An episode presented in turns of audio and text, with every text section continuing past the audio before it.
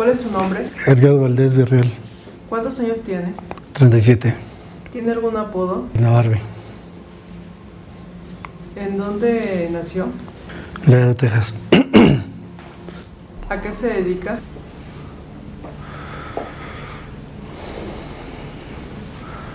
Al narcotráfico. En un dramático giro de los acontecimientos, las luces de la justicia finalmente alcanzan a uno de los personajes más evasivos del crimen organizado mexicano. Edgar Valdés Villarreal, conocido como la Barbie, es capturado en un operativo policial que pone fin a años de juego al límite con la ley.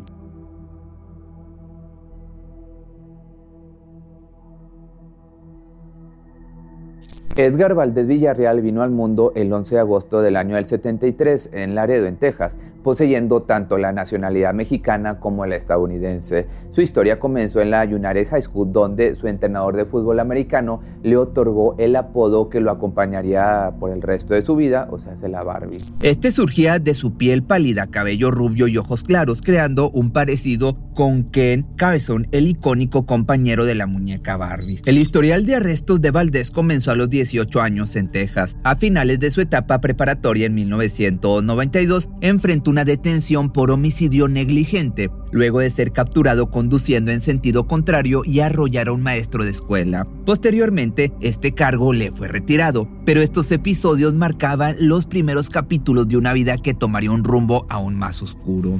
Abandonando los caminos convencionales, Valdés Villarreal se adentró en el mundo del narco mientras aún asistía a la escuela secundaria de las calles de Laredo. Seducido por la perspectiva de dinero rápido, el joven emprendedor decidió rechazar la oferta de su padre para financiar sus estudios universitarios, optando en cambio por centrarse en el floreciente negocio ilícito. La trayectoria delictiva de la Barbie no tardó en atraer la atención de las autoridades. A la edad de 21 años, en 1994, su nombre resonó en los expedientes policiales una vez más cuando fue arrestado en Springfield, Missouri. Esta vez, una orden de aprehensión por narcotráfico emitida por una corte federal de distrito de Nueva Orleans marcó un giro crucial en la vida del joven traficante.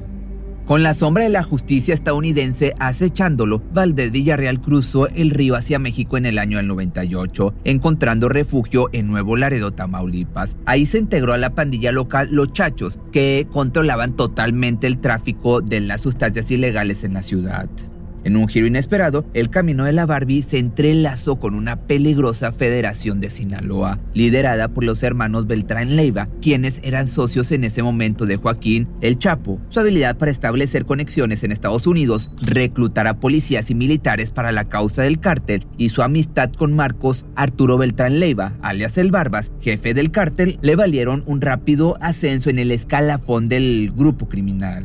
La vida de la Barbie ha estado, por otra parte, repleta de polémicas. Uno de los aspectos más sorprendentes es que, a pesar de su destacado papel en la federación y su aparente lealtad a los hermanos Beltrán Leiva, la Barbie actuó como informante para la DEA, la agencia antidrogas de Estados Unidos. En 2004, por ejemplo, buscó la eliminación de los cargos en su contra ante el Departamento de Justicia de Texas, pero se negó a traicionar a quienes le habían otorgado importancia dentro de la federación al rechazar delatar al Chapo Guzmán y al Turo Beltrán Leiva.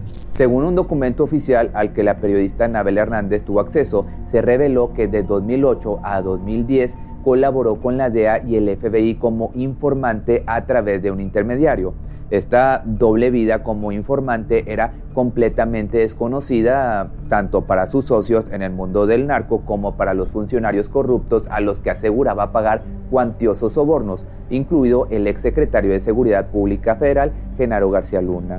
Entonces, a medida que avanzaba en la escena del crimen organizado, la Barbie se vio envuelto en una encarnizada lucha por el control de la plaza a finales del año 2004. Su oponente, el temible grupo de los Zetas, brazo armado del cártel del Golfo. El epicentro de esta batalla era la estratégica Plaza de Nuevo Laredo, un territorio fronterizo donde se realizaban aproximadamente 7.000 cruces diarios hacia Estados Unidos, según datos de la PGR. Sorprendentemente, solo el 10% de estos cruces podía ser revisado, convirtiendo a este lugar en uno de los más codiciados por los mafiosos y tratantes de personas, después de Tijuana a San Diego, donde cruzaban hasta 50 mil vehículos por día. El conflicto no solo se limitó por otra parte de a Nuevo Laredo, sino que también libró una feroz pelea por el control del estratégico puerto de Acapulco. La guerra territorial en el mundo del narcotráfico estaba en su punto álgido y la Barbie desempeñaba un papel crucial en este conflicto mortal. Estas son las imágenes y los sonidos de uno de los enfrentamientos más cruentos que ha tenido la Policía Federal con sicarios del cártel del Golfo en las calles de Reynosa, Tamaulipas. Esta historia se complica aún más con la formación de los negros, un grupo surgido para enfrentar las operaciones del cártel del Golfo y su temido brazo armado, los Zetas. Sin embargo, tras la fractura entre el cártel de los Beltrán Leiva y el cártel de Sinaloa, los negros redirigieron su lealtad aliándose con el cártel del Golfo y los Zetas. Bajo el mando de Valdés Villarreal y supervisado por los hermanos Sánchez en México, este grupo criminal ha tejido una red compleja, empleando incluso bandas como la Mexican Mafia y la Mara Salvatrucha para llevar a cabo actividades ilegales, incluyendo quitar vidas. Inicialmente arraigados en Tamaulipas, los negros han expandido sus tentáculos hacia Nuevo Laredo y los estados de Coahuila. Su huella delictiva también se ha manifestado en San Luis Potosí, Veracruz, Michoacán, Guerrero, Zacatecas, Morelos y Sonora, revelando así una red de operaciones que se extiende por gran parte del territorio mexicano. La batalla también marcó el inicio de una guerra entre cárteles que dejó miles de víctimas y que en algunas regiones de México aún persiste. Valdés Villarreal emergió como el personaje más cercano a Arturo Beltrán Leiva, incluso permaneciendo a su lado cuando el capo y sus hermanos rompieron sus alianzas con el cártel de Sinaloa. La Barbie pasó por una etapa de silencio, pero su nombre resurgió en diciembre del año 2009, cuando fuerzas de la Marina llevaron a cabo un operativo en Cuernavaca, Morelos. Este operativo tenía como objetivo capturar a Arturo Beltrán Leiva, conocido como el Barbas y líder de la Barbie. Según versiones no oficialmente desmentidas, Valdés Villarreal se habría reunido con Beltrán Leiva momentos antes de su muerte. Se especula que en el departamento donde se refugiaba el capo se preparaba una opulenta comida, supuestamente para recibir a un alto jefe del ejército mexicano. Tras el operativo que resultó en la muerte del Barbas, se difundió la idea de que la Barbie lo había traicionado. La lealtad en el turbio mundo del narcotráfico demostraba ser tan efímera como letal. Entre un oscuro historial de homicidios, tráfico de sustancias ilegales y otros crímenes, la Barbie dejó un legado sombrío en México, la fundación de la Unión Tepito, un grupo criminal que se ha consolidado como el más fuerte en operación en la Ciudad de México y el principal generador de caos en el área metropolitana. Investigaciones periodísticas revelaron que en el año 2009 la Barbie convocó a todas las familias que tradicionalmente se dedicaban a la venta de sustancias en el infame barrio Bravo de Tepito. Les propuso unirse bajo su tutela y aquellos que aceptaron formar parte de esta unión quedaron bajo el liderazgo de Pancho Cayagua, quien fue ejecutado por cierto en el año 2017. Desde ese momento, la Unión Tepito ha ido expandiendo su influencia en el centro del país. Su actividad delictiva abarca desde la extorsión, venta de sustancias, privaciones de la libertad, piratería, hasta arrebatar vidas, dejando a su paso una ola de violencia que hasta la fecha las autoridades continúan luchando por desarticular.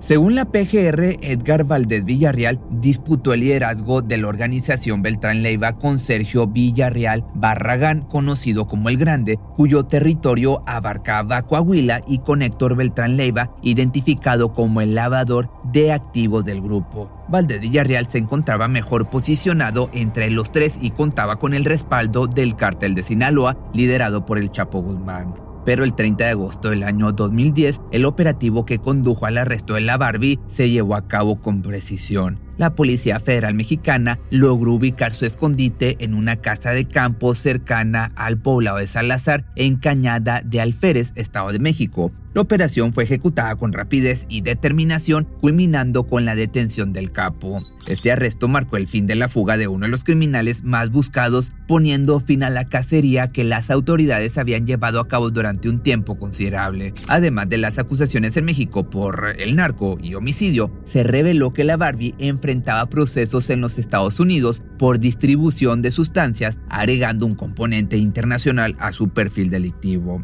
Por otra parte, el suegro de Valdés Villarreal, Carlos Montemayor González, también fue detenido en la Ciudad de México el 23 de noviembre del año 2010, contribuyendo así a la desarticulación de una parte clave de la estructura del cártel.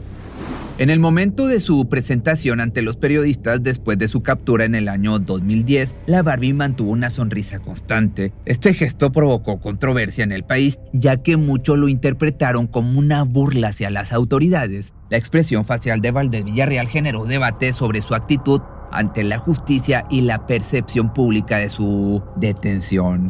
La Barbie habría proporcionado a las autoridades estadounidenses detalles sobre el funcionamiento del esquema corrupto de altos funcionarios del gobierno mexicano en su trato con narcotraficantes describió cómo estos funcionarios compartían información sensible con cárteles importantes como lo era o lo es el cártel de Sinaloa y los Beltrán Leiva. Según informes, Valdés fue testigo de cómo oficiales mexicanos entregaban identidades, fotografías y ubicaciones de agentes encubiertos de la DEA a estos dos cárteles. El gobierno de los Estados Unidos, por su parte, reconocía en un documento que, gracias a la información proporcionada por la Barbie, pudieron salvar la vida de sus agentes. Después, en noviembre del año 2012, Valdés Villarreal entregó a la periodista Anabel Hernández una carta firmada por él en la que afirmaba haber entregado millonarios sobornos a Genaro García Luna y a sus colaboradores cercanos. En la misma carta, el capo alegaba que el presidente en ese momento, Felipe Calderón, encabezaba reuniones con mafiosos. Estas revelaciones arrojan luz sobre la profundidad de la corrupción que permanece en las altas esferas del gobierno mexicano. En 2010, el presidente Felipe Calderón convocó a los líderes de los cárteles de las drogas del país para cerrar un acuerdo con todas las fracciones de la delincuencia organizada. Luego, en 2015, este personaje fue extraditado a Estados Unidos, donde tres años después un tribunal en Atlanta, Georgia, lo condenó a 49 años y un mes de prisión, junto con una multa de 192 millones de dólares. Esta sentencia fue resultado de su declaración de culpabilidad por cuatro delitos de narcotráfico y uno de lavado de dinero, una decisión tomada para evitar la condena de cadena perpetua que pendía sobre él. El fiscal del caso argumentó que Valdés Villarreal importó toneladas de esta sustancia ilegal del polvo blanco, ya sabes a cuál me refiero, a Estados Unidos mientras avanzaba sin piedad hacia los más altos cargos de uno de los carteles más poderosos de México, dejando a su paso incontables vidas destruidas por la violencia.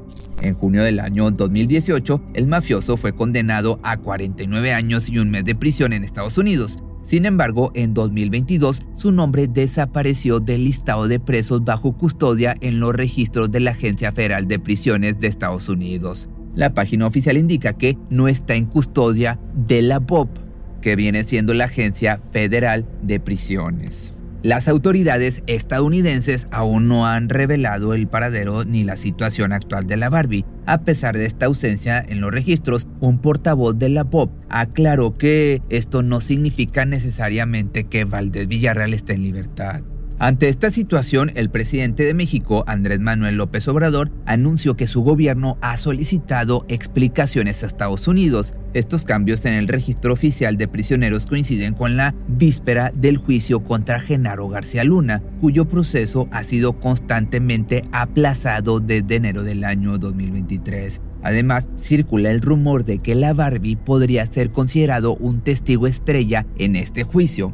La incertidumbre en torno a su situación legal agrega también un nuevo elemento de intriga a la compleja historia del mafioso del narcotraficante. Las actividades ilícitas coordinadas por Valdés Villarreal generaron millonarias ganancias que le permitieron integrarse en un círculo social donde los lujos, las armas y los excesos eran parte de su rutina diaria. La Barbie compró y aparte llevó a la quiebra al equipo de fútbol atlético Veragüense en Panamá, pagando 300 mil dólares por el club. Después de su arresto en el año 2010, el equipo enfrentó problemas financieros evidentemente que afectaron los sueldos de jugadores y el cuerpo técnico del equipo. En 2019, el Atlético Veragüense desapareció tras ser desafiliado por la Federación Panameña de Fútbol. Buscaba un estatus reconocido, como te das cuenta, y vivía aparte en constante celebración. Durante la primera década de los 2000 era frecuente ver al lugarteniente Los Beltrán Leiva en los antros más exclusivos de Acapulco, la Ciudad de México y otros estados de México. Con su apariencia cuidada, piel blanca, cabello castaño claro y un falso acento norteño, se presentaba en círculos sociales como un hombre de negocios e ingeniero de profesión. Obteniendo dinero a través de la violencia, lo gastaba en artículos de lujo como trajes, camisas, zapatos y relojes de marcas muy exclusivas.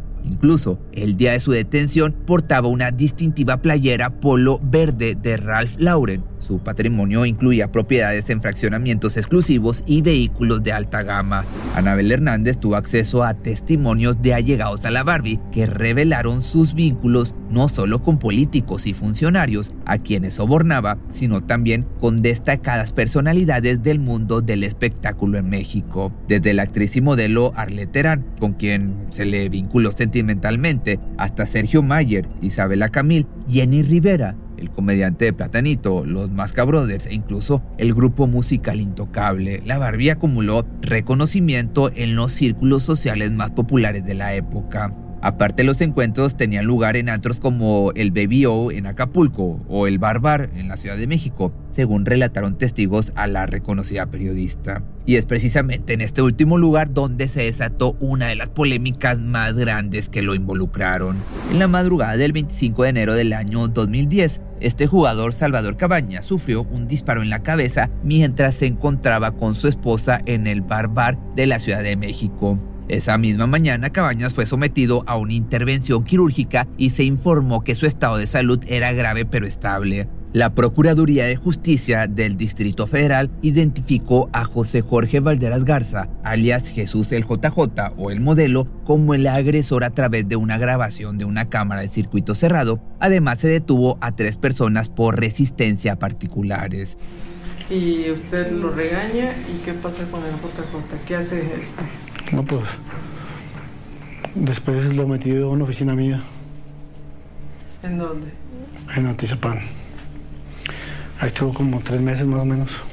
El caso de la Barbie revela una historia de violencia, narcotráfico y conexiones con diversos círculos sociales en México, su estilo de vida lujoso y sus vínculos con políticos, figuras del espectáculo y otros personajes destacados son testimonio de cómo el poder del crimen organizado puede infiltrarse en diferentes aspectos de la sociedad.